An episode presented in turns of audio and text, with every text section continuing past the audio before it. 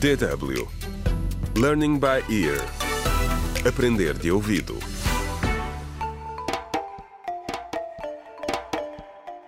Contra o crime. Olá, bem-vindos ao quinto episódio do audiolivro Contra o Crime A Importância da Família, escrita por Marta Barroso. No episódio anterior, Linda desabafou com a amiga Evelina sobre a sua vida. Com excesso de trabalho e o facto de ter tido três filhas num curto espaço de tempo, o seu corpo ainda não recuperou. Evelina aconselhou a Linda a ir a uma consulta de planeamento familiar. Neste episódio, Linda propõe a ideia ao marido. O que o Tomás dirá? Quando ouvi a voz da Linda do outro lado, pensei que tivesse acontecido alguma coisa. Está tudo bem, meu amor?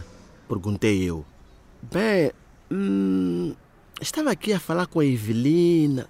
Começou por dizer a Linda hesitante. É, Ela falou-me de um programa que vai começar em breve aqui no bairro.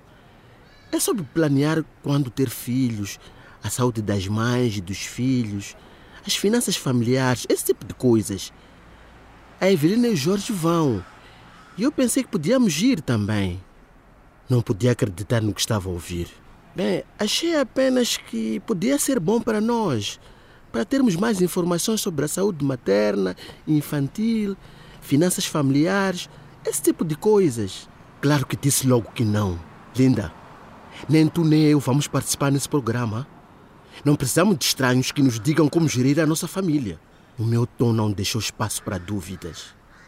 Nesse momento, dei por mim em frente à Clínica Matos. Era uma clínica que tinha acabado de abrir e, embora fosse ainda cedo, já tinha muitas pessoas na fila. Curamos todas as doenças, dizia o letreiro no exterior do edifício. Li a frase à linda. Será que também pode curar todas as ideias modernas que têm passado pela tua cabeça nos últimos tempos? Acrescentei. Ah, sim, ouvi falar sobre isso, mas isto não é uma doença, respondeu ela chateada. Sou eu a tentar cuidar de mim. Só tu é que não vês isso. Não, não via. Como eu era ingênuo e ignorante. E continuei. O que tu não consegues ver, linda, é a importância da família. O que diriam os vizinhos se a nossa família parasse de crescer depois da terceira menina? Só faltava agora que me pedisse para usar preservativo. Também me vais pedir isso, linda? Como se fosses promíscuos? Eu estava praticamente a gritar no meio da rua. Quando penso nisso agora, fico com vergonha. Pergunto-me como é que a linda, a pessoa mais carinhosa, a mãe mais sensível e a mulher mais amorosa do mundo me amava. Ela não julgou, não ameaçou deixar-me. Deve ter ficado apenas frustrada.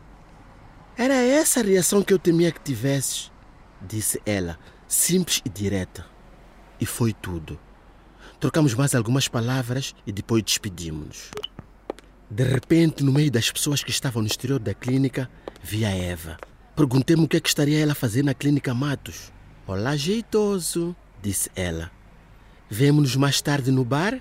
Ela continuava a meter-se comigo. Embora eu lhe tivesse dito que amava minha mulher e nunca a deixaria, agora, depois de tudo que aconteceu, pergunto-me por vezes se devia ter sido mais simpático com ela ou talvez se devia ter cortado relações com ela mais cedo. Teria algum deles feito a diferença? Quem sabe? Contra o crime.